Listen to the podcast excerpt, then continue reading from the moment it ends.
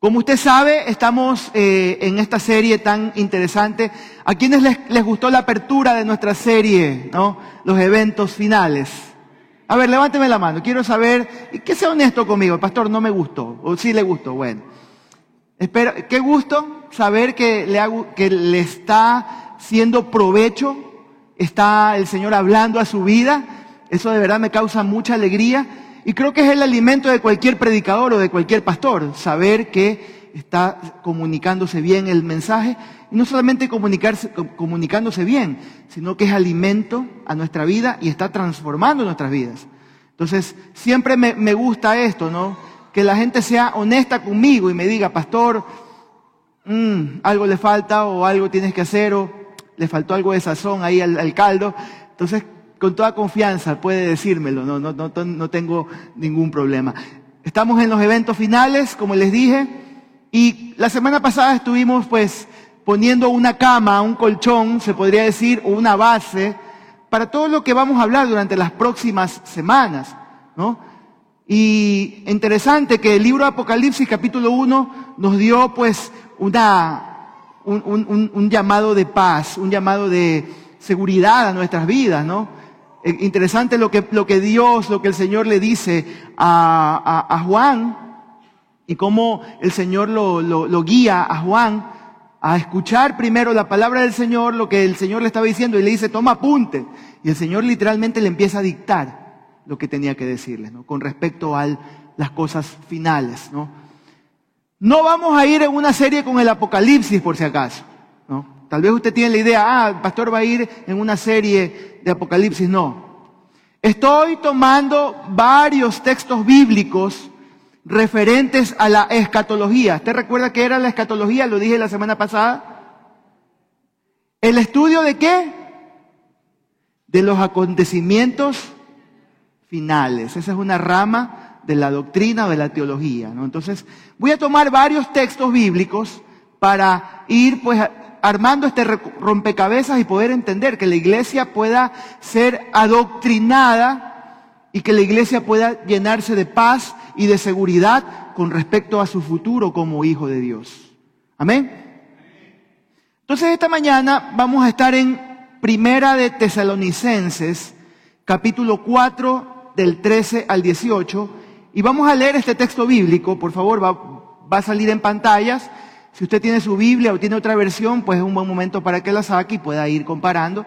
Pero quiero que me preste mucha atención porque lo que voy a explicar hoy es muy interesante, muy importante, pero tenemos que aprenderlo bien, entenderlo correctamente, ¿no?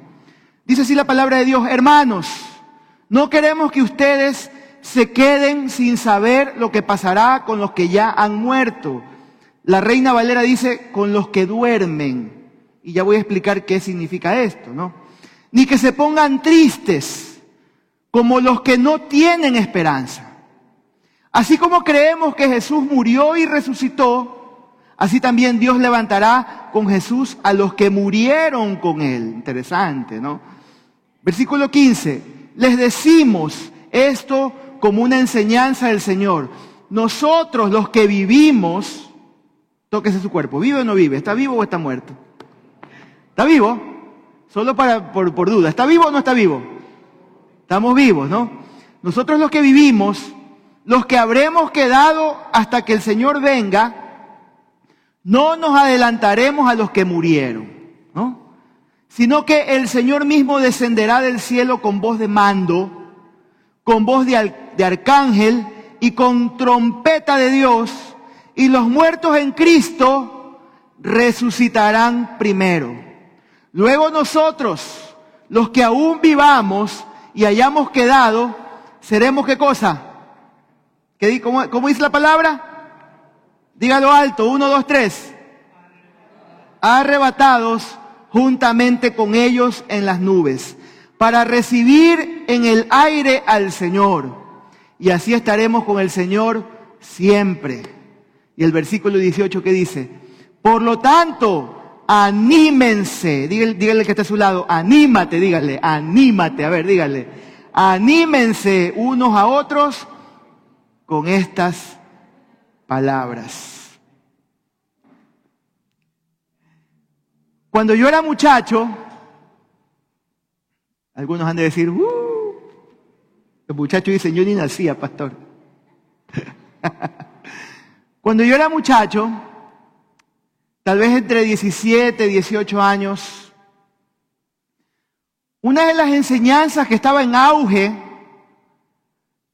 en ese tiempo, o por decir moda, no sé si decir moda, una palabra que a veces no, no debemos usar con respecto a las cosas cristianas, pero que estaba en auge, que siempre se usaba, era, era justamente esto, la segunda venida del Señor.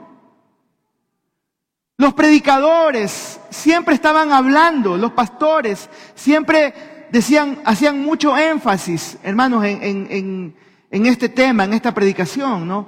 Siempre se estaba hablando de este tema, ¿no? ¿No? Y los métodos que usaban muchas veces eran muy dramáticos. ¿no?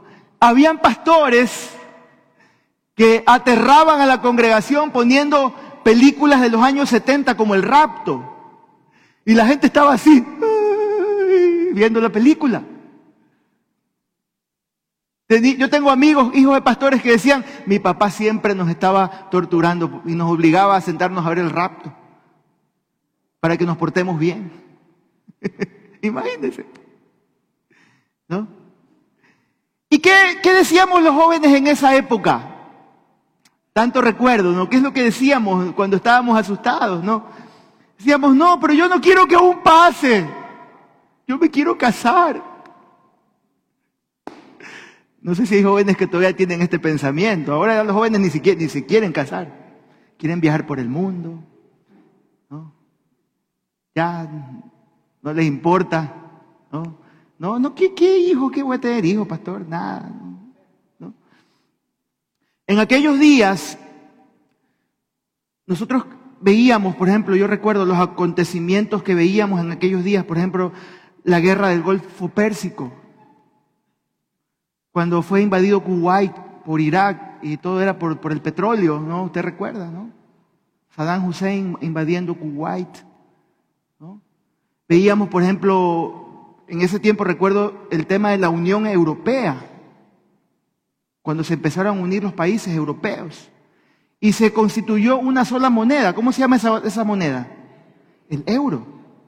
En esos tiempos todo el mundo ya estaba, ya viene Cristo, ya viene el tiempo, ya viene la tribulación.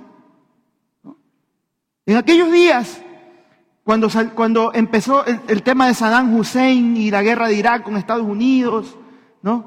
Y cuando se empezaron a acercar, ya estábamos 1998, 1999, viene el año 2000 y viene el Señor.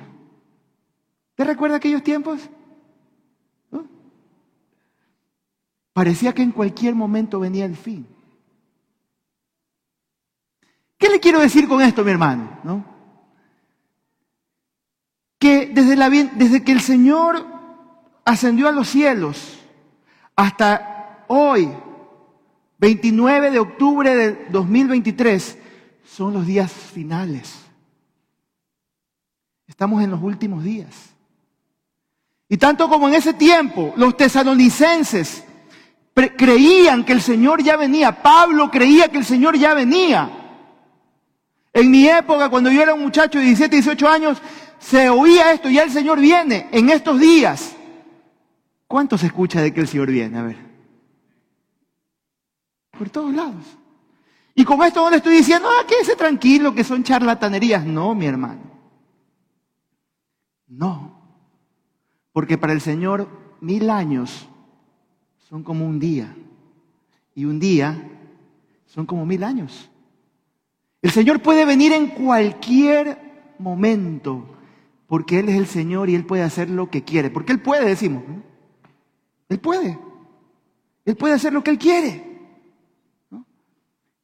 Y la iglesia primitiva, volviendo al texto en el que nos vamos a centrar hoy, tenía esta misma sensación, mis queridos hermanos. Ellos pensaban que la, la venida del Señor sería muy pronto, muy pronto, ¿no? Había una iglesia, y es la que estamos estudiando hoy, la iglesia de Tesalónica, que tenía muchas dudas. La iglesia de Tesalónica tenía dudas, tenía temores, ¿no? Y para salir de las dudas, ellos mandan a preguntar a Pablo, mandan a hacer la pregunta al apóstol Pablo, quien los había visitado, quien había constituido la iglesia de Tesalónica, quien la había fundado, y Pablo les había enseñado muchas cosas en ese tiempo, ¿no? Les había enseñado sobre la, venida del Señor, ¿no? Pero yo no sé si alguna vez a usted le ha pasado, ¿no? No sé si a mí me ha pasado muchas veces, y ahora que estoy en la maestría me, me pasa a veces, que a usted le están enseñando algo y usted se confunde más. ¿Le ha pasado? A mí me pasa, hermano. Le enseñan algo y usted queda más confundido. Más perdido que los restrepos, decíamos años atrás, cuando no encontraban a esos muchachos. Nunca los encontraron, creo. Más perdido que Papá Manuel en mayo, decimos también, ¿no? No sé si tiene algún otro dicho, ¿no?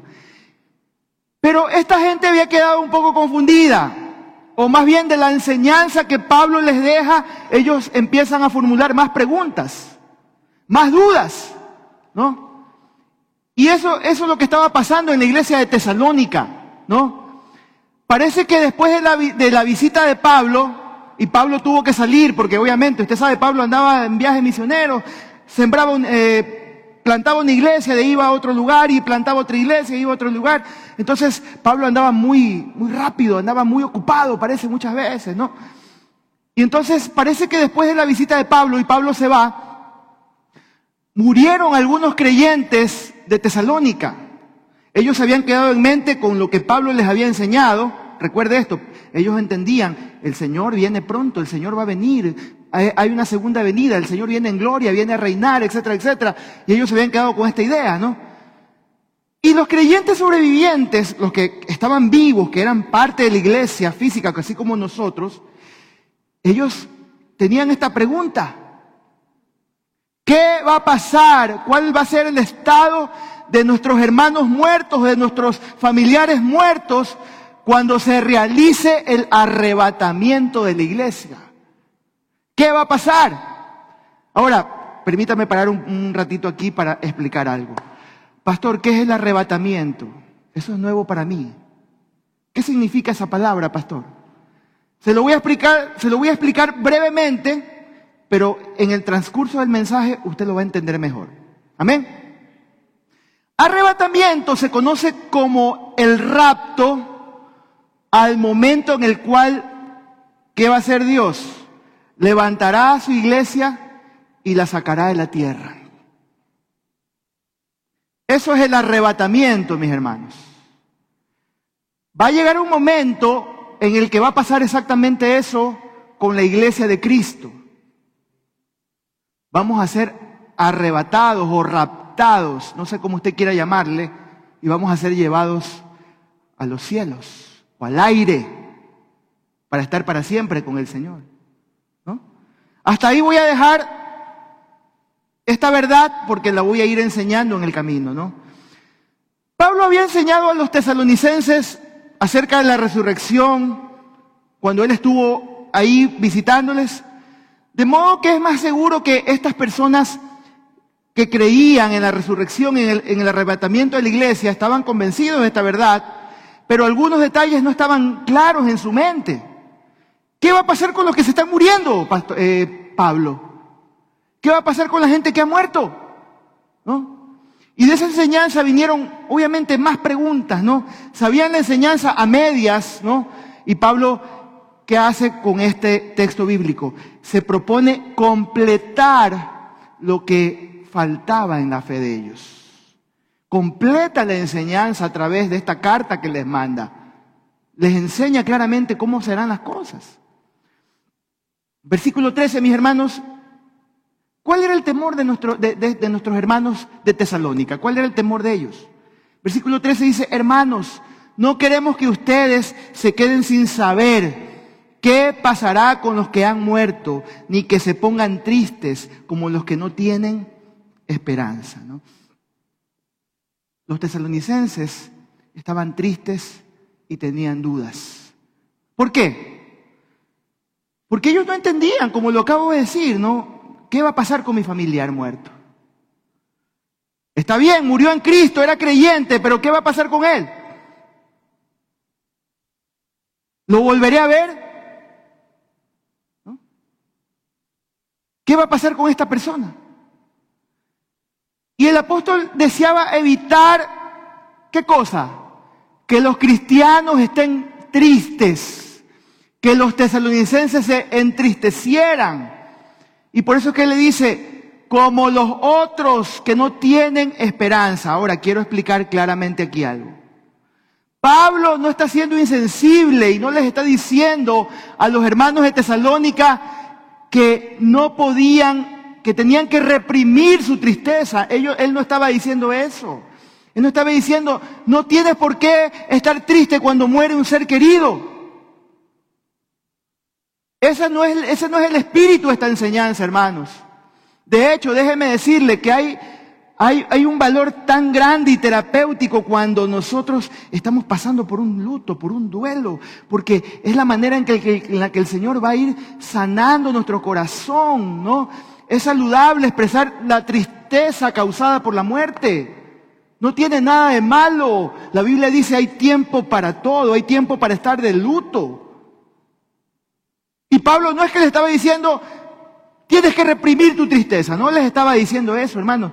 Lo que vemos aquí es un, un, contraste. Lo que Pablo está diciendo, este es el contraste que hay entre los creyentes y los no creyentes. El que no conoce a Cristo se entristece de forma desesperada. El que no conoce a Cristo se, se, se, entristece con desesperanza, no tiene esperanza en su corazón. ¿No? Pero el cristiano, usted y yo, los hijos de Dios, nos entristecemos, pero tenemos esperanza, estamos tristes, estamos adoloridos, queremos tener a nuestro familiar vivo otra vez, pero tenemos esperanza. Tenemos esperanza en nuestro corazón. Porque sabemos que algún día volveremos a ver a esa persona. Y sabemos que la muerte del creyente no significa una separación eterna.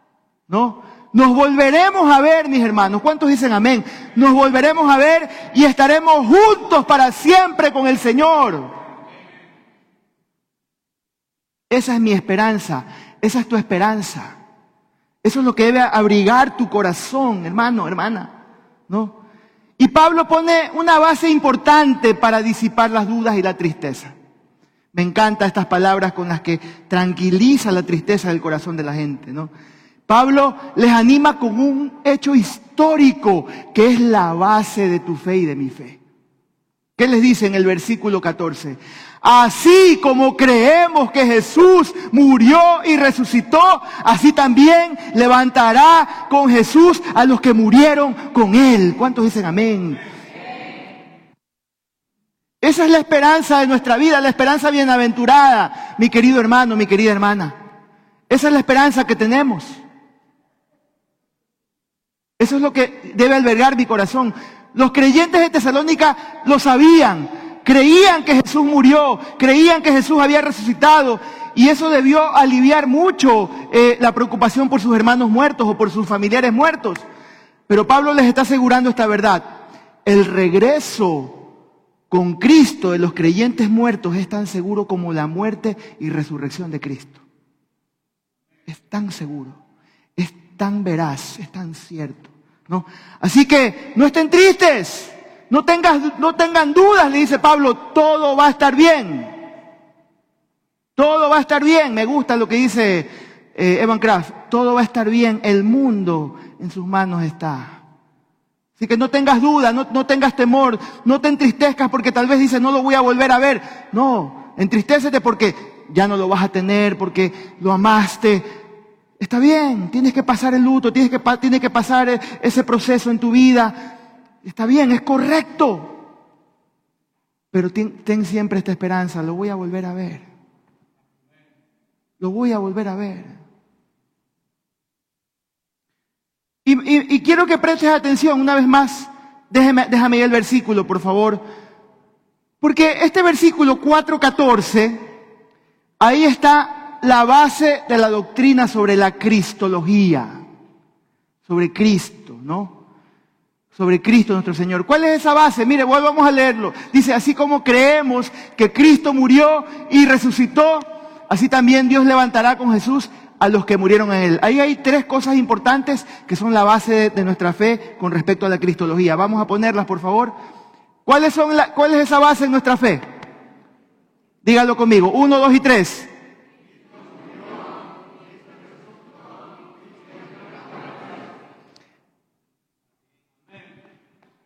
La base de mi fe. Cristo murió. ¿Por qué murió? Por mis pecados, por mi maldad. Cristo resucitó. Y si Él resucitó, yo también voy a resucitar. Y Cristo vendrá otra vez. Lo estoy esperando porque voy a reinar para siempre con Él. La base, la base, la base de tu fe, la base de mi fe, mi hermano, mi hermana.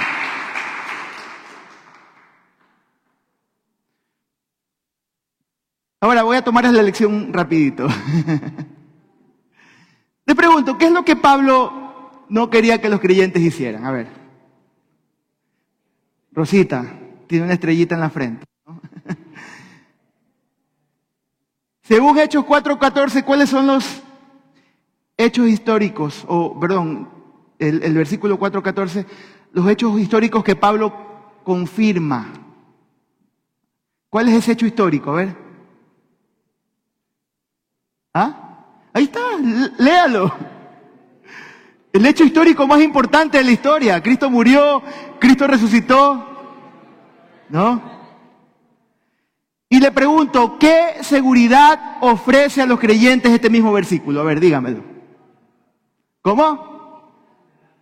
Esperanza. ¿Sí? Esperanza, mis hermanos. Número dos. Esperanza viva, mi hermano.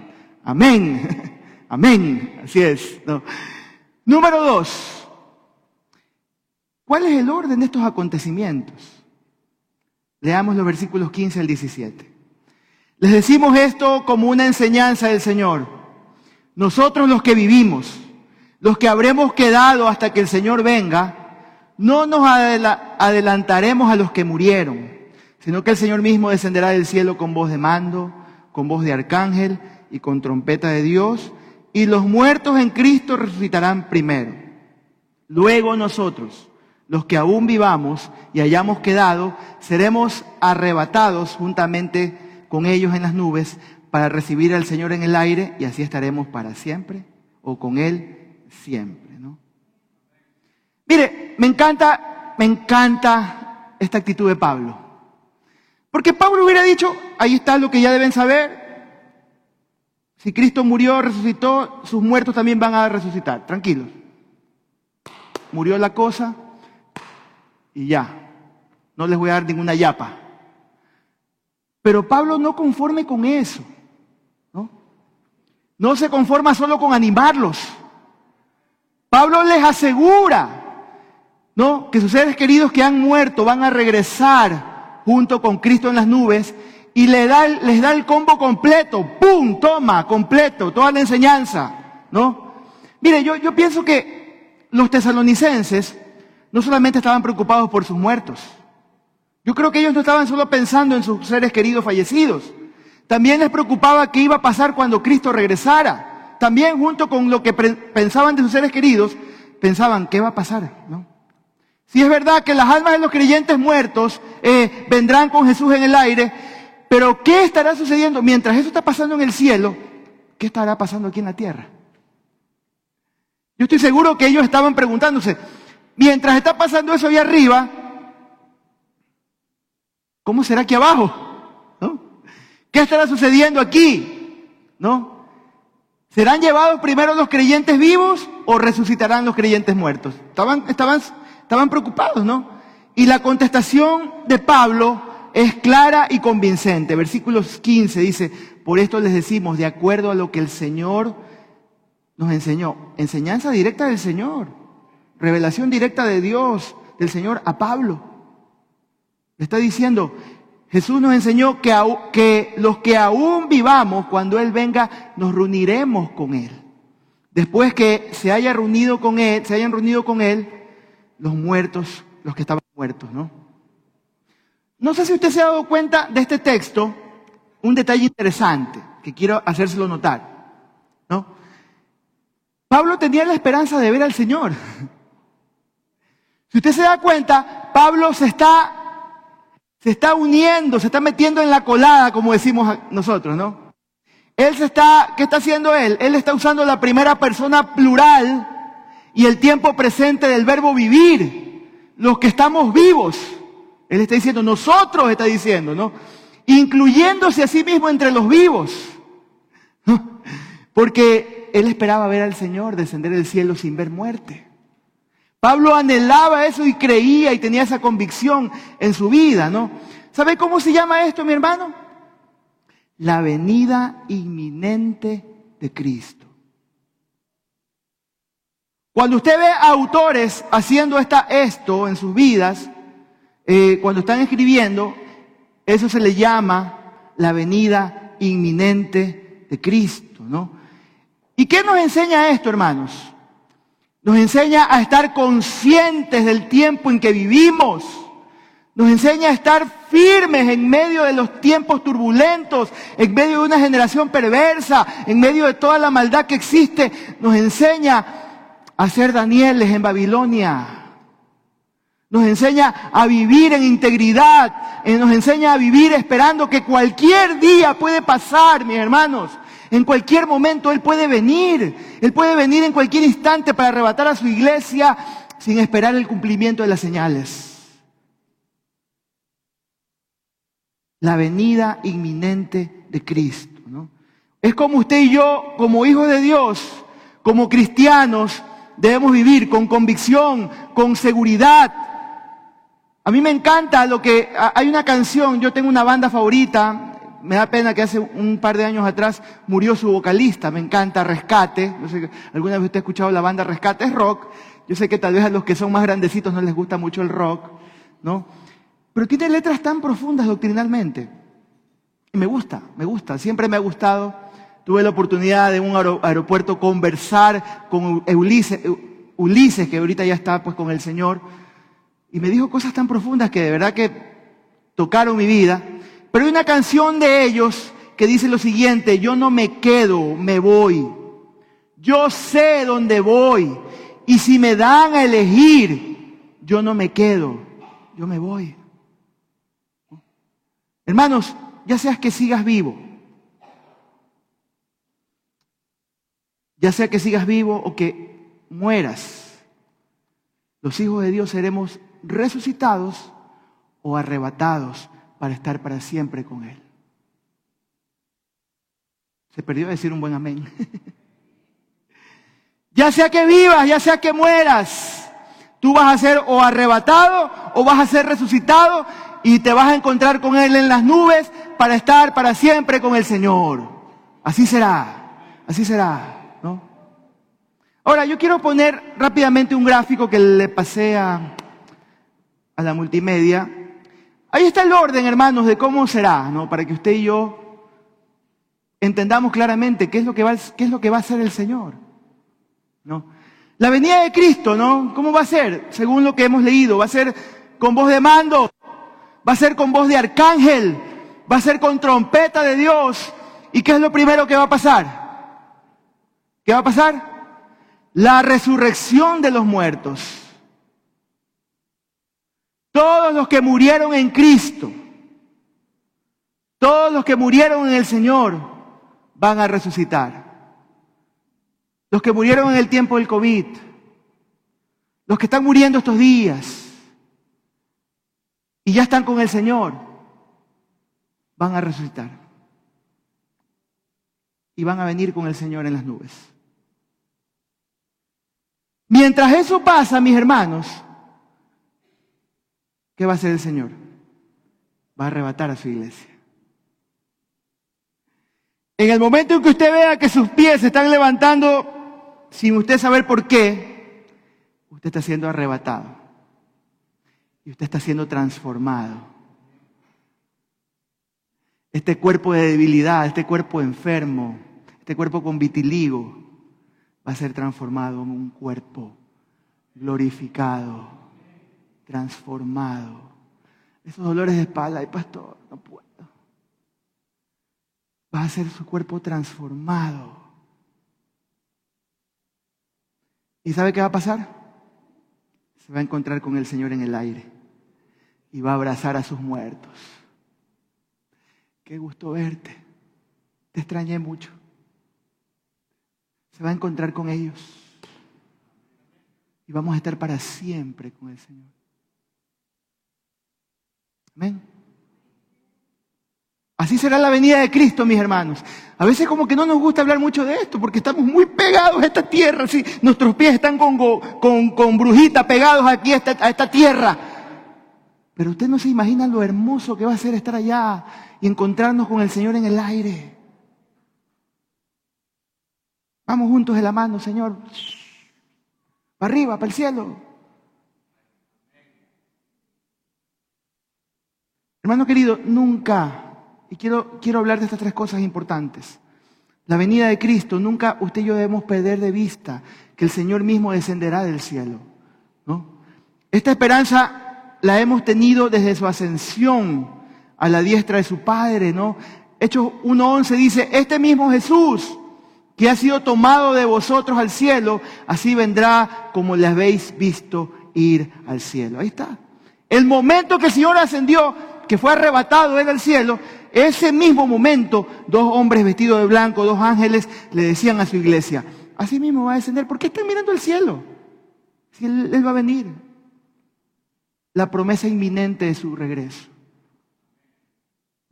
Desafortunadamente, mis hermanos, y lo digo con todo el respeto que usted se merece, tendemos a hacer más hincapié en volver a ver a nuestros seres queridos que ver a nuestro Señor Jesucristo. Hermanos queridos, Él es quien murió, Él es quien resucitó por nosotros. No, Él murió por nosotros, habiéndonos amado cuando aún éramos pecadores. A Él le debemos todo lo que somos, por Él, por su gracia por su amor, no porque nos hemos ganado ni lo hemos merecido, no. Debemos amar su venida, hermanos, y anhelar el momento glorioso en que lo veremos con nuestros ojos, ¿no? Que dice, que dice 2 Timoteo 4:8, la corona de justicia se dará a todos los que aman su venida. Ama, ama, ama la venida del Señor. Ama la venida del Señor. Con voz de mando, ¿qué significa esto de con voz de mando? ¿No? Eh, no sabemos si esa voz será la del Señor mismo o la de un ángel. No lo sé, no lo dice. ¿no? Lo que sí es cierto es que su venida será acompañada por una voz de mando.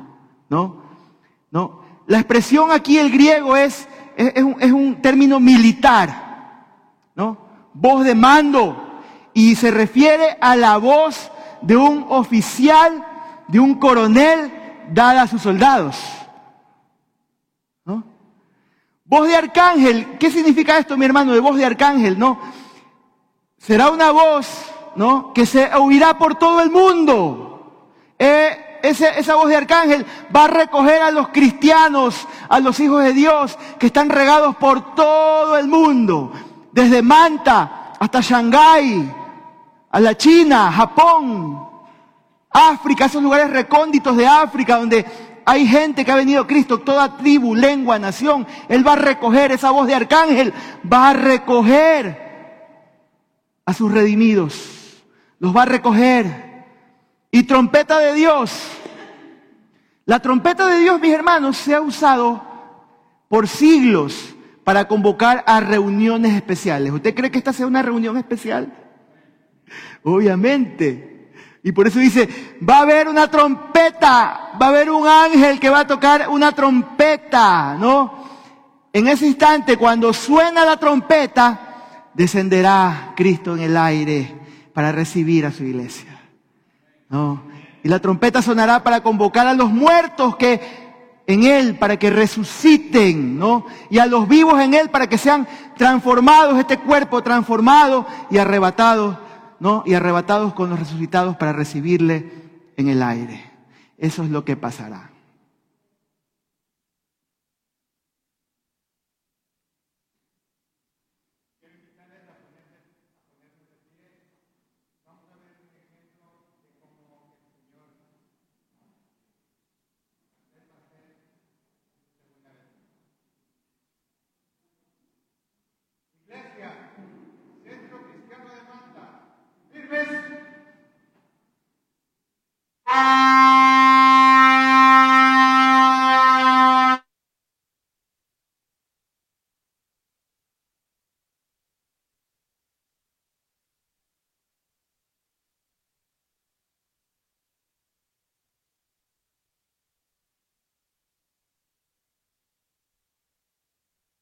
Ya sentía que me estaba elevando, hermano.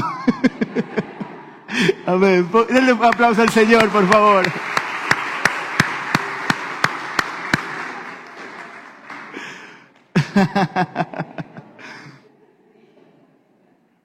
Hermanos queridos, estas tres cosas, voz de mando, voz de, voz de arcángel y la trompeta de Dios, tienen un mismo propósito. ¿Cuál es ese? Anunciar la venida de Cristo en el aire y convocar a su iglesia para reunirse con Él en el aire, ¿no? Nos preguntamos, ¿cómo será la resurrección de los muertos? ¿Cómo será la resurrección de los muertos, pastor? ¿No? Inmediatamente, hermanos, después del anuncio del descenso de Cristo en el aire, dice el texto, los muertos en Cristo resucitarán primero. Sus cuerpos se unirán con sus almas y este acontecimiento será antes del arrebatamiento de los vivos. Pastor, ¿cómo será el cuerpo de los resucitados? ¿Cómo será el cuerpo de nosotros y los que van a ser resucitados, pastor? Primera de Corintios 15, le, pido que en algún momento lo lea en su casa. No lo vamos a leer porque es, tiene 58 versículos, imagínense, pero es un texto que se dedica a hablar sobre la resurrección de los muertos.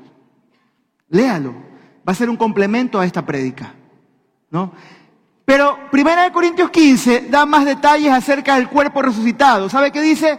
será un cuerpo incorruptible, será un cuerpo inmortal, será un cuerpo glorioso y será un cuerpo poderoso.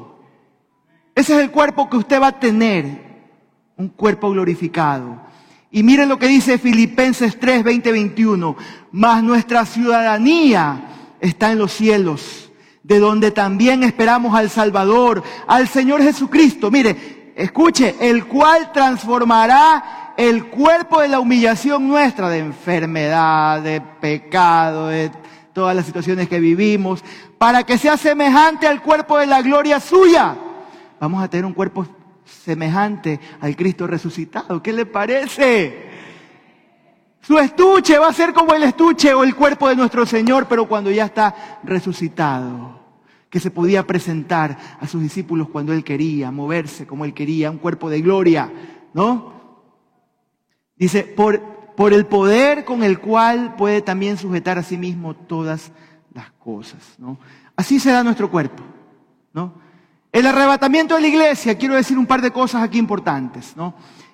Inmediatamente después de la resurrección de los muertos en Cristo, los que hayamos quedado vivos seremos arrebatados juntamente con ellos en las nubes para recibir al Señor.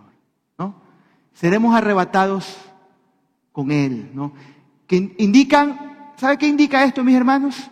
Que ambos eventos serán en un parpadeo. ¿Usted se da cuenta cuando parpadea? El parpadeo es algo tan espontáneo en nuestra vida. Y déjeme decirle que así, como cuando usted parpadea, estaremos allá arriba. En un abrir y cerrar de ojos. Ni te vas a dar cuenta, ni los que están a tu lado que no tienen a Cristo se van a dar cuenta cuando... ¿Y dónde se fue este man? Y usted se pregunta, ¿y los que se quedan? ¿Qué va a pasar con los que se quedan? Nos vemos la próxima semana por este canal y a la misma hora. No puedo seguir. Solamente quiero dejarle con esta verdad. ¿Qué hacemos mientras esperamos su venida? ¿Qué hacemos mientras usted y yo esperamos aquí su venida? A mí me gusta una enseñanza que el Señor dio en Juan 14. Le dio a sus discípulos instrucciones sobre lo que Él iría a hacer cuando Él se iba y también habla de su regreso. Miren lo que dice Juan 14 del 1 al 3. Dice, no se turbe su corazón. Ustedes creen en Dios, crean también en mí. En la casa de mi Padre hay muchos aposentos o moradas o viviendas. Si así no fuera, yo, les, yo ya les hubiera dicho. Así que voy a preparar lugar para ustedes. Y si me voy y les preparo lugar, vendré otra vez y los llevaré conmigo para que donde esté yo, también ustedes estén. Estoy, seguro que los tesalonicenses se sintieron muy consolados y yo espero que hoy esta palabra de consolación llegue a tu corazón. ¿no? Estas palabras propias del Señor. Pablo le dice a los, tesalonicenses, pero el Señor le dice a sus discípulos esto. Esas palabras son para ti y para mí. La confianza que tengo de que yo estoy esperando a Cristo y que algún día voy a ser arrebatado.